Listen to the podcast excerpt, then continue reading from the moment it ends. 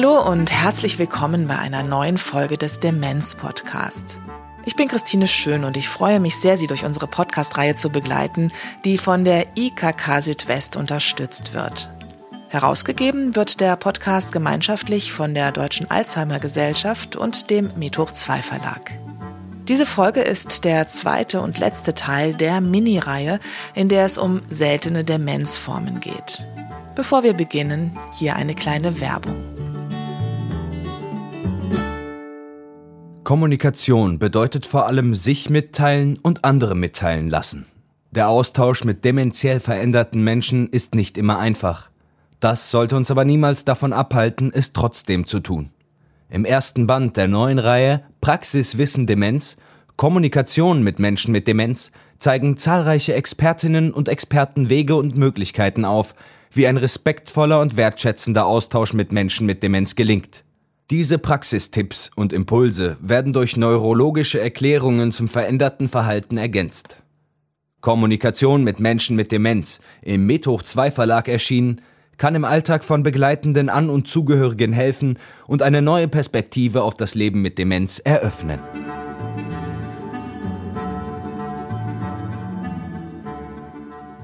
Demenz ist nicht nur Alzheimer. Es gibt einige Demenzformen, die eher selten sind. In dieser Sendung geht es um Demenzen, die entstehen, wenn Nervenzellverbindungen geschädigt werden oder ausfallen infolge von Mangelernährung oder eines Hormondefizits und bei Schädelhirnverletzungen. Wie schon in der letzten Sendung habe ich Professor Dr. Alexander Kurz an meiner Seite, der lange Jahre das Zentrum für kognitive Störungen und Rehabilitation am Klinikum rechts der ISA der Technischen Universität München geleitet hat. Mittlerweile ist er emeritiert, aber weiterhin in verschiedenen internationalen Projekten tätig und er sitzt im Vorstand der Deutschen Alzheimer Gesellschaft. Wir steigen gleich mit ihm ins Thema ein. Es geht um Demenzen, die wegen der Schädigung oder dem Ausfall von Nervenzellverbindungen entstehen. Was passiert da im Gehirn? Das menschliche Gehirn hat ungefähr 86 Milliarden Nervenzellen und wenn man die Nervenbahnen, die diese Nervenzellen miteinander verbinden im Gehirn, wenn man die aneinander reiht, dann äh, kommen 5,8 Millionen Kilometer heraus. Das entspricht ungefähr dem 145-fachen Erdumfang. Da kann man sich vorstellen, dass da einiges passieren kann an diesen Leitungen. Und was man vielleicht auch noch bedenken muss, ist, dass die Funktionen äh, des Gehirns, also so Sachen wie Gedächtnis, Sprache und Wahrnehmung und solche Sachen, die sitzen nicht an äh, einzelnen Stellen oder Punkten des Gehirns, sondern äh, diese Leistungen werden durch Nervenzellnetzwerke erzeugt. Das heißt, die Verbindungen zwischen den äh, Nervenzellzentren, die sind ganz wichtig, die sind genauso wichtig wie die Nervenzellen selber. Und wenn es da zu Unterbrechungen oder zu Leitungsstörungen kommt, dann wirkt sich das genauso aus, als würden die Nerven Nervenzellen weg sein, als würden die nicht mehr funktionieren. Am bekanntesten ist hierbei die vaskuläre Demenz. Das sind Demenzzustände, die durch eine mangelnde Blutversorgung von Nervenzellen oder von Nervenzellverbindungen zustande kommen. Und man geht davon aus, dass rein vaskuläre Demenzen ungefähr 10 Prozent von allen Demenzen ausmachen. Aber die Verbindung gerade bei älteren Menschen zwischen den gefäßbedingten Demenzzuständen und der Alzheimer-Krankheit, das ist sehr häufig. Die Risikofaktoren sind bekannt. Und das heißt auch, durch die rechtzeitige Beeinflussung dieser Faktoren ist prinzipiell eine Vorbeugung der gefäßbedingten Demenz möglich. Das Alter, Bluthochdruck, Wandveränderungen der Blutgefäße, Arteriosklerose, zu hohes Cholesterin, Diabetes, Rauchen, Übergewicht. Das wäre die Liste der wichtigsten Risikofaktoren.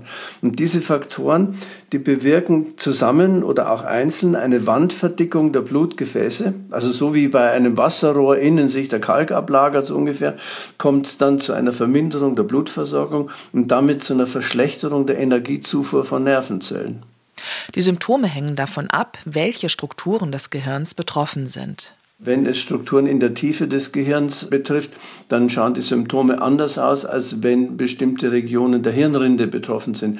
Aber in den allermeisten Fällen betreffen die Symptome nicht so sehr das Gedächtnis, sondern andere Funktionen, die fürs tägliche Leben wichtig sind. Also zum Beispiel planen, organisieren, Problem lösen, im Alltag zurechtkommen, seine eigenen Handlungen kontrollieren und Lösungen finden dafür und die Handlungen in eine Reihenfolge bringen. Das ist das, was man exekutive Fähigkeiten nennt. Außerdem ist meistens die Geschwindigkeit der Informationsverarbeitung herabgesetzt, also die Betroffenen sind immer so schnell und es gibt ausgeprägte Stimmungsveränderungen, zum Beispiel Reizbarkeit. Dass die Gedächtnisstörungen nicht im Vordergrund stehen, das unterscheidet die gefäßbedingten Demenzen von der Alzheimer-Krankheit. Da ist es ja das führende Symptom immer das Gedächtnis. Auch im Verlauf unterscheiden sich die vaskulären Demenzen von der Alzheimer-Krankheit. Dadurch, dass er so stufenförmig sein kann oder stufenförmig ist. Also ein Schlaganfall oder ein Schlaganfall-ähnliches Ereignis führt dazu, dass jemand Gedächtnisstörungen hat oder die genannten Symptome aufweist. Dann kann sich das wieder eine Zeit lang stabilisieren und dann kommt das nächste Ereignis und dann wird schlechter, also so schrittweise. Und wenn es ein ausgeprägtes Schlaganfallsereignis ist, äh, dann kommen die Symptome auch rasch, also über Nacht, was bei der Alzheimer-Krankheit ja auch nicht der Fall ist. Also es kann einen raschen Beginn geben äh, und einen stufenweisen Verlauf. Das wäre der Unterschied zur Alzheimer-Krankheit. Bei der Behandlung stehen zuallererst vorbeugende Maßnahmen im Vordergrund. Also entschlossene Senkung des erhöhten Blutdrucks, äh, die Behandlung, wenn sie da ist, einer Zuckerkrankheit oder von Fettstoffwechselstörungen. Man kann, so wie bei der Alzheimer-Krankheit, Cholinesterasehämmer einsetzen. Und äh, von den nicht medikamentösen Maßnahmen, da würde ich sagen, regelmäßige körperliche Aktivität, Gewichtsreduktion, dass man mit dem Rauchen aufhört, solche Dinge. Demenz ist zumeist nicht reversibel. Aber es gibt Ausnahmen. Eine potenziell rückbildungsfähige Demenzform ist der Normaldruckhydrocephalus. Er betrifft weniger als drei Prozent aller Menschen mit Demenz.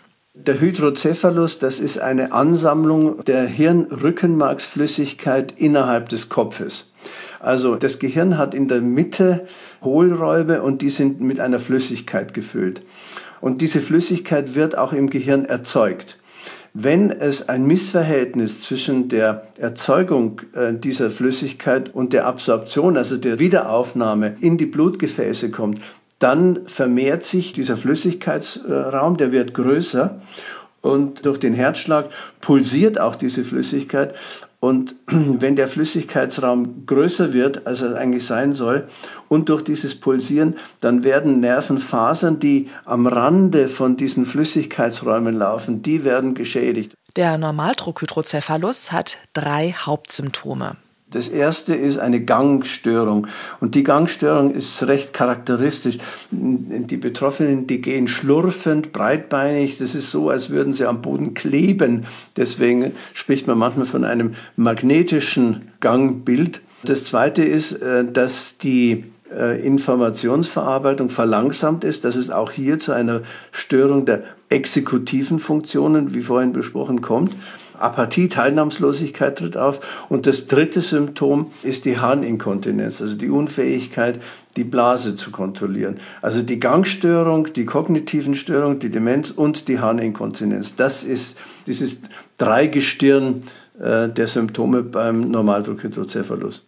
Erkennen kann man den Normaldruckhydrocephalus gut im Kernspintomographen und dann als eine der wenigen Demenzformen auch ganz gut behandeln. Das ist dann Sache der Neurochirurgie. Man kann dieses Übermaß äh, an Hirnrückenmarksflüssigkeit im Gehirn, man kann das ableiten durch ein kleines Schläuchlein, was aus der Hirnkammer unter der Haut in den Bauchraum geführt wird. Und dadurch kommt es doch bei einem erheblichen Teil der Patienten zu einer deutlichen Verbesserung innerhalb relativ kurzer Zeit. Die Erfolgsrate ist ziemlich hoch, also 50 bis 80 Prozent. Und äh, die Besserung der Symptome, die kommt schon nach ein paar Monaten. Kommen wir zu einer weiteren Demenzursache, Mangelernährung und Hormondefizit. Die Funktion von Nervenzellen hängt ja nicht nur von der Blutversorgung und von der Energieversorgung ab, sondern auch davon, dass Vitamine und Energie in Form von Nahrungsstoffen, also Zucker zum Beispiel, zugeführt wird. Und ähm, deswegen kommt es auch bei solchen Mangelzuständen zu Beeinträchtigungen der Gehirnfunktion. Eine Form, die äh, eben auch eine rückbildungsfähige Form der Demenz darstellt, ist die Unterfunktion der Schilddrüse. Und eine andere Form ist das Korsakow-Syndrom. Das Korsakow-Syndrom assoziiert man landläufig mit Alkoholismus und der damit verbundenen Schädigung der Nerven. Das stimmt auch, aber äh, der Alkohol ist äh, nicht die unmittelbare Ursache. Also so, dass man, dass, wenn, wenn man annehme, dass ähm, der Alkohol ist ja Nerven zelltoxisch, dass es dadurch äh, zu diesem Korsakow-Syndrom und zu den Gedächtnisstörungen kommt. Ähm, so ist es nicht, sondern damit die Nervenzellen vernünftig funktionieren, brauchen wir alle äh, bestimmte Vitamine, zum Beispiel das Vitamin B1, das Thiamin.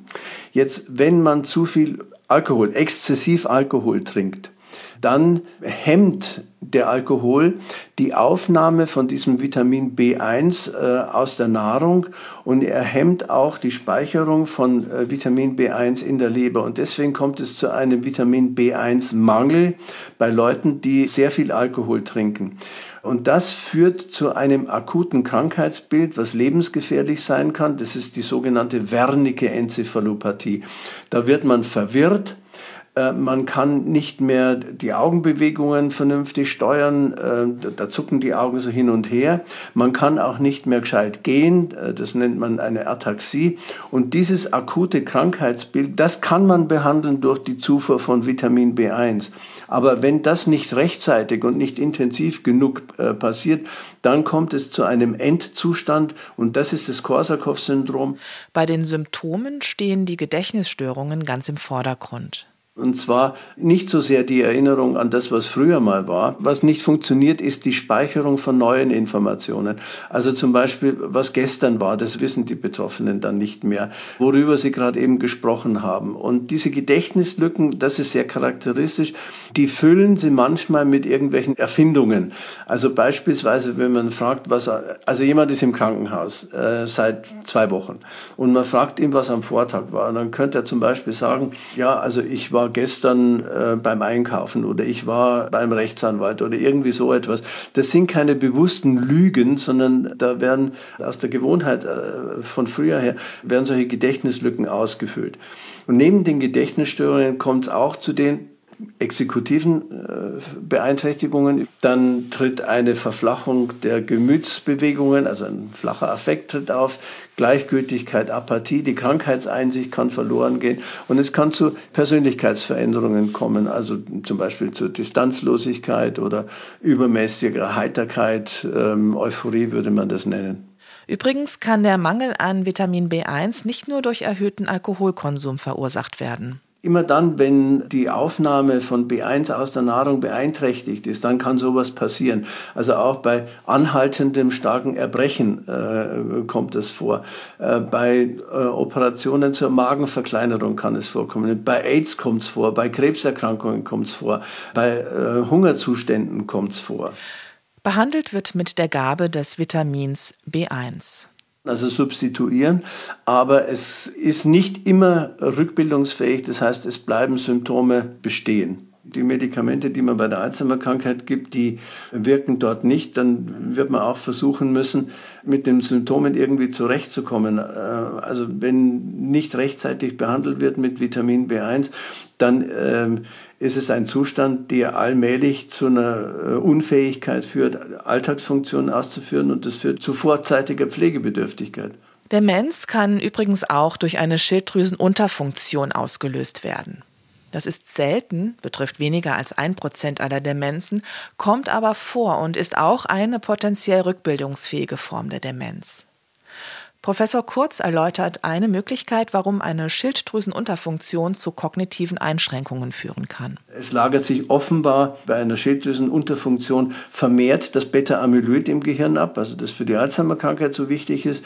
Der Hippocampus, ähm, das ist eine Struktur, etwa hinter den Ohren liegend, die für die Gedächtnisfunktion besonders wichtig ist. Äh, der wird zu klein, dessen Größe nimmt ab. Es kommt zu einer äh, Abnahme des Blutflusses im Gehirn und zu einer verminderten Stoffwechselaktivität von Nervenzellen. Also es wird dann eine ganze Reihe von Dingen in Gang gesetzt, die vielleicht gemeinsam äh, zu diesen Beeinträchtigungen führen. Aber das passiert erst im Laufe von Jahren der Schilddrüsenunterfunktion. Das passiert nicht sofort.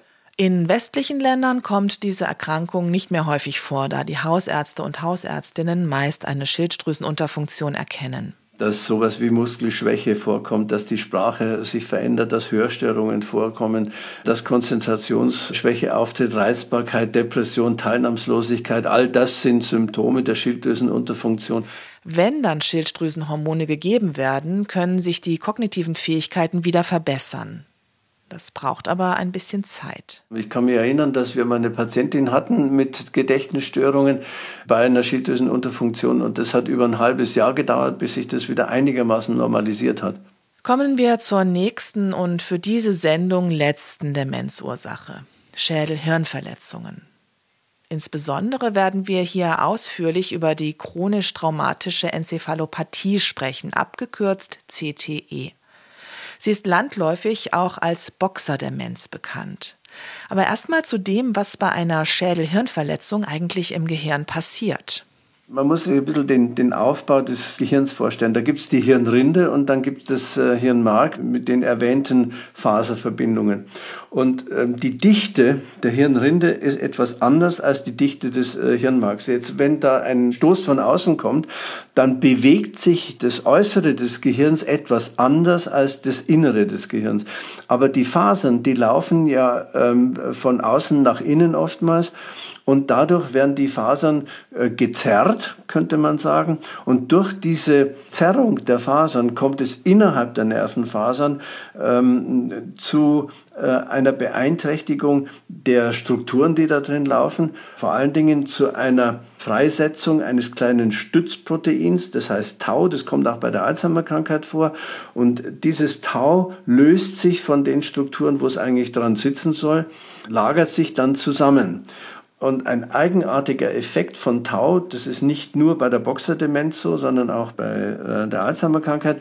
Wenn dieses Tau mal anfängt, sich zusammenzulagern, dann kommt es zu einem Dominoeffekt. Das heißt, das veränderte Tau, das regt unverändertes normales Tau an. Dieselbe Anordnung, Konfiguration zu übernehmen. Das ist der wahrscheinliche Grund dafür, dass die Symptome der Boxerdemenz nicht dann auftreten, wenn die Bewusstlosigkeit war oder wenn der Schlag war oder die Schläge waren, sondern oft Jahrzehnte später, weil es eben so lang dauert, äh, bis diese Veränderung von Tau in vielen Nervenzellen und der Nervenzellfortsätzen passiert.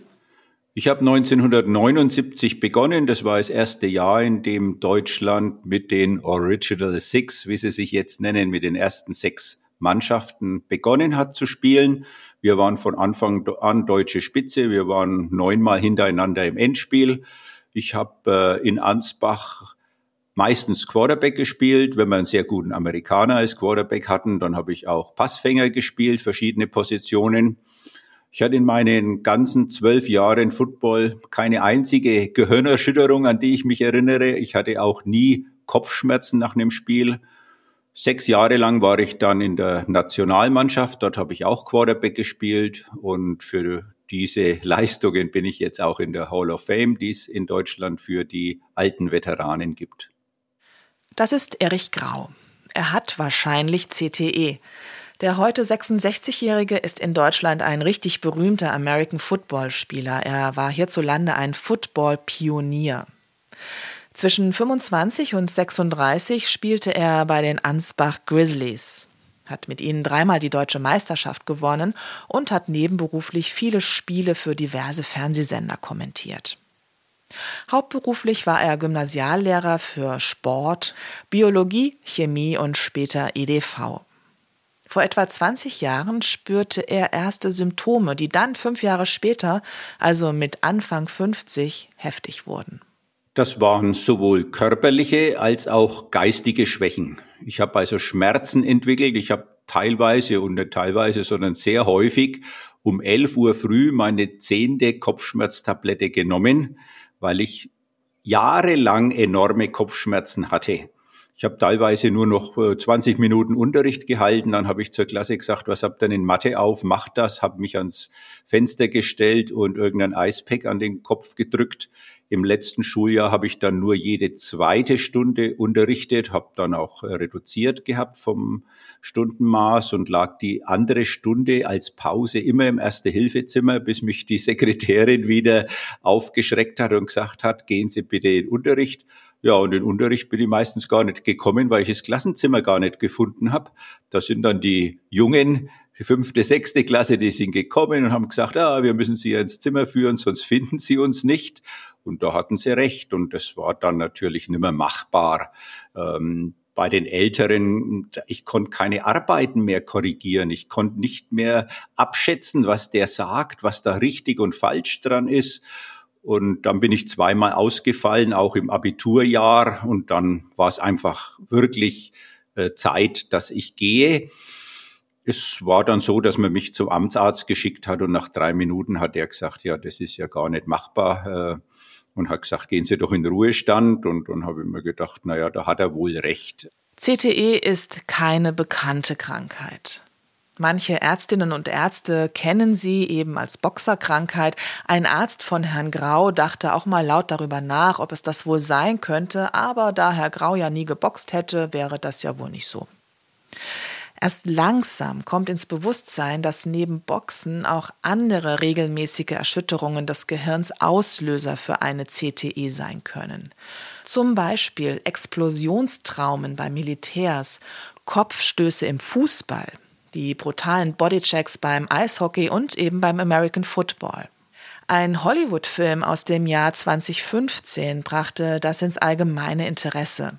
Der Film heißt Erschütternde Wahrheit und basiert auf einer wahren Begebenheit. Es geht um die Auseinandersetzung des CTE-Spezialisten Dr. Bennett Omalu mit der US-amerikanischen National Football League NFL, die von Spätfolgen überhaupt nichts wissen wollte. Ich habe vorhin gesagt, dass Herr Grau wahrscheinlich eine CTE hat, denn CTE kann sicher erst durch eine Untersuchung des Gehirns nach dem Tod festgestellt werden. In den USA gibt es da mehrere Studien an Gehirnen verstorbener Spieler, die teilweise überwältigende Indizien für einen Zusammenhang finden. Kommen wir zurück zu den Lebenden. Neben Gedächtnisstörungen gibt es noch eine andere erschreckende Symptomgruppe bei CTE. Professor Kurz. Das sind emotionale Störungen, Gefühlsausbrüche, Impulsivität, Depressivität, geht hin bis zur Suizidgefährdung. Erich Grau kennt diese emotionalen Probleme, die neben den kognitiven Schwierigkeiten auftreten können. Bei sich und bei anderen ehemaligen Teammitgliedern aus den 80er Jahren, äh, wenn ich so die 50, die ich jetzt äh, noch so in Erinnerung habe, ich habe mir zwölf rausgeschrieben, die extrem auffälliges Verhalten gezeigt haben, die entweder auch schon dann gestorben sind, nach fünf Jahren absolut Auffälligkeiten und dann auch eben als Mörder, Selbstmörder oder Amokläufer teilweise in der Forensik jetzt sind. Der eine wurde als Mörder verurteilt, der andere wurde als geisteskrank in die Psychiatrie eingewiesen. Diese Verhaltensauffälligkeiten, die bei manchen Leuten, und das war bei mir leider auch so, in Aggressionen gemündet haben. Zum Glück war ich damals körperlich wegen einiger Darmoperationen nicht ganz so fit, aber manche meiner Freunde wurden zu Mördern, zu Amokläufern. Und ich habe es ja auch erlebt, da überwallt einen irgendwie die Aggression und man kann sich gar nicht bremsen. Man ist eine Viertelstunde ganz wild und ganz komisch und das beobachtet man. Aber man kann es nicht ändern, man kann es auch nicht abstellen. Das ist ganz schwierig. Und da haben mir zum Beispiel diese Stunden in der Gedächtnissprechstunde viel geholfen, weil wenn man das dann so versteht, das ist die Krankheit, die jetzt das macht, dann kann man es auch ein bisschen besser beherrschen und das gelingt mir jetzt seit Jahren sehr gut. Aber wenn in der Zeit jetzt was äh, passiert wäre, hm, dann wäre es nicht nur beim Verbalen geblieben. Also ich habe da mehrmals gedacht, jetzt habe ich eine frische Narbe im Bauch, äh, jetzt kann ich leider nicht hinschlagen. Aber das äh, wäre leider so gekommen. Und hm, wie gesagt, ich habe ein paar Leute, die als Mörder oder Selbstmörder jetzt da als Folge damit leben müssen oder eben nicht mehr. Die Behandlungsmöglichkeiten sind eher begrenzt Es gibt keine ursächliche Behandlung, nichts Spezifisches. Äh, man sagt, dass durch ausreichenden Schlaf der Abtransport des veränderten Tauproteins aus dem Gehirn vielleicht etwas begünstigt werden könnte. Körperliches Training, aber ohne Hirnstöße, fördert die Durchblutung, äh, könnte man annehmen. Und ja, ansonsten bleibt eigentlich nur Verhaltenstherapie zur Verbesserung der Emotionskontrolle und zur Behandlung von depressiven Verstimmungen. Erich Grau haben vor allem zwei Dinge geholfen. Zum einen, dass man mich dann in den Ruhestand versetzt hat. Das haben die Ärzte auch sofort empfohlen, wie ich gesagt habe, das steht jetzt eventuell im Raum. Und diese Entspannung, dieses Ruhefinden, das mit sich selbst beschäftigen, das hat mir sehr geholfen. Dann hat mir als Biologe natürlich geholfen, dass ich die medizinischen Zusammenhänge mir erarbeitet habe. Und das hat mir richtige Befriedigung gegeben zu sagen, schau her, so funktioniert das und deswegen ist das jetzt so komisch. Und es hat aber Jahre gedauert. Also ich glaube, so vier, fünf Jahre würde ich im Rückblick sagen, hat es gedauert, bis ich mich auch erholt habe. Und zum Glück gibt's ja auch im Gehirn die Möglichkeit, Neuroplastizität, dass sich andere Hirnareale dazuschalten, wenn manche ausfallen. Und äh, ja, Medikamente habe ich alles Mögliche ausprobiert. Äh, da sind die Psychiater recht äh, freizügig gewesen, aber ich habe nichts länger wie zwei, drei Wochen genommen. Die Nebenwirkungen, die haben mich ja auch so komisch verändert. Das hat mir dann alles nicht gefallen. Es war rein mein Verhalten, dieses Konzentrieren auf wenige Dinge, die ich mache und die Freude, dass ich die dann trotzdem noch gut machen kann. Das hat geholfen. Und Herr Grau hatte natürlich Glück, dass er als Lehrer im vorzeitigen Ruhestand zumindest keine finanziellen Probleme hat. Also was ich von mir aus sagen kann, ist, und ich glaube, das sehen die Amerikaner in ihren Forschungen inzwischen auch, man kann seine Lebensqualität deutlich verbessern, wenn man für sich einen Weg findet, mit der Krankheit umzugehen und auch entsprechend sein Umfeld beruflich leider eben auch da anpassen kann. Das kann nicht jeder so toll, wie es mir gelungen ist, natürlich auch, weil ich finanziell unabhängig war, aber man kann sehr, sehr viel damit machen. Es dauert lang, man muss Geduld haben und man muss ein Leben führen, das deutlich reduzierter ist. Also man kann nicht die normalen Umfänge an freudvollen Erlebnissen machen. Ich gehe zum Beispiel jeden Abend ab neun Uhr ins Bett, Viertel zehn liege ich in meinem Bett und ich schlafe sehr gut. Das weiß man ja auch, dass im Schlaf diese fehlgefalteten Proteine und anderer Abfall aus dem Gehirn abtransportiert werden. Bei den fehlgefalteten Tauproteinen funktioniert es eben leider nicht perfekt, aber zum Teil eben schon. Also mir hilft äh, ganz systematisches Leben, wo ich regelmäßig ins Bett gehe, wo ich mich von keinem Termin zwingen lasse, etwas zu machen, wo ich weiß, es ist äh, schlecht, sondern ich mache meine Schlafeinheiten, wann ich sie brauche. Ich esse sehr gut, ich mache sehr viel Sport und das ist ja dann auch schön, wenn die Psyche einigermaßen gut wird. Und ich weiß aber auch, dass ich manches nicht machen kann. Und das mache ich dann halt auch nicht. Und das dürfen wir jetzt nicht als, äh, ja, ich muss auf was verzichten äh, dastehen, sondern sagen, ich äh, mache bewusst die Dinge, die ich mache und das klappt schon. Aber da muss jeder einen eigenen Weg finden. Das hat auch bei mir eine Zeit gedauert. Und ich kann nur hoffen, dass jemand auch finanziell unabhängig genug ist, um das äh, machen zu können. Wenn es einen Jungen trifft mit 30, 35 oder eben äh, Freiberufler mit 50, da schaut es natürlich anders aus, aber anders kann ich es mir nicht vorstellen. Herr Grau hat mich ziemlich beeindruckt. Er macht weiterhin viel Sport, war vor zwei Jahren bayerischer Meister seiner Altersklasse im Speerwurf und ist aktiv, um über CTE aufzuklären gerade weil es so eine unbekannte Krankheit ist, die dann auch noch sehr viel später auftritt, so dass Ursache und Wirkung oftmals gar nicht zusammengebracht werden.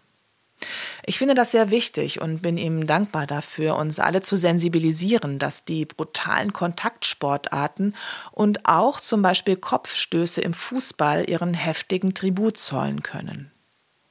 Übrigens hat der englische Fußballbund im Februar 2020 Kopfballtraining für Kindermannschaften bis zur U12 untersagt. Der schottische und der nordirische Verband haben nachgezogen. Auslöser war eine Untersuchung, die zu dem Ergebnis kam, dass Fußballprofis im Gegensatz zur Gesamtbevölkerung eine 3,5 mal höhere Wahrscheinlichkeit haben, an einer neurodegenerativen Erkrankung zu sterben. Der Deutsche Fußballbund DFB hat zumindest die Profifußballspieler der ersten und zweiten Fußballbundesliga dazu verpflichtet, sich einem jährlichen Screening auf Gehirnschäden zu unterziehen. Ein Verbot von Kopfballspiel im Kindes- und Jugendalter hält er, ich zitiere, für nicht zielführend und schlägt Maßnahmen wie Anpassung der Ballgröße, geringeren Balldruck, Stärkung der Nackenmuskulatur, Reduzierung von Kopfballtraining und Sensibilisierung der Trainer für Symptome von Gehirnerschütterungen vor. Wir setzen Ihnen einige nähere Infos und auch kritische Betrachtungen in die Links. Für Herrn Grau bedeutet die Aufklärungsarbeit eine immense Anstrengung. Ich reduziere mein Leben gewaltig. Ich würde sagen, noch 20 Prozent dessen, was ein normaler Mensch in meinem Alter macht, mache ich. Und ich hoffe, dass ich das wenigstens noch gut mache, aber ich brauche viel Pausen. Liebe An- und Zugehörige von Menschen mit Demenz, ich hoffe, wir konnten Ihnen mit dieser und der letzten Sendung einen guten Einblick in seltene Demenzformen geben. Auf der Seite www.demenz-podcast.de finden Sie unter dieser Sendung weiterführende Links. Wenn wir in unserem Podcast bestimmte Themen angehen sollen, dann schreiben Sie uns eine Mail an info@demenz-podcast.de. Wir freuen uns sehr über Ihre Vorschläge. Vielen Dank fürs Zuhören. Ich wünsche Ihnen alles Gute. Bis zum nächsten Mal. Tschüss, Ihre Christine Schön.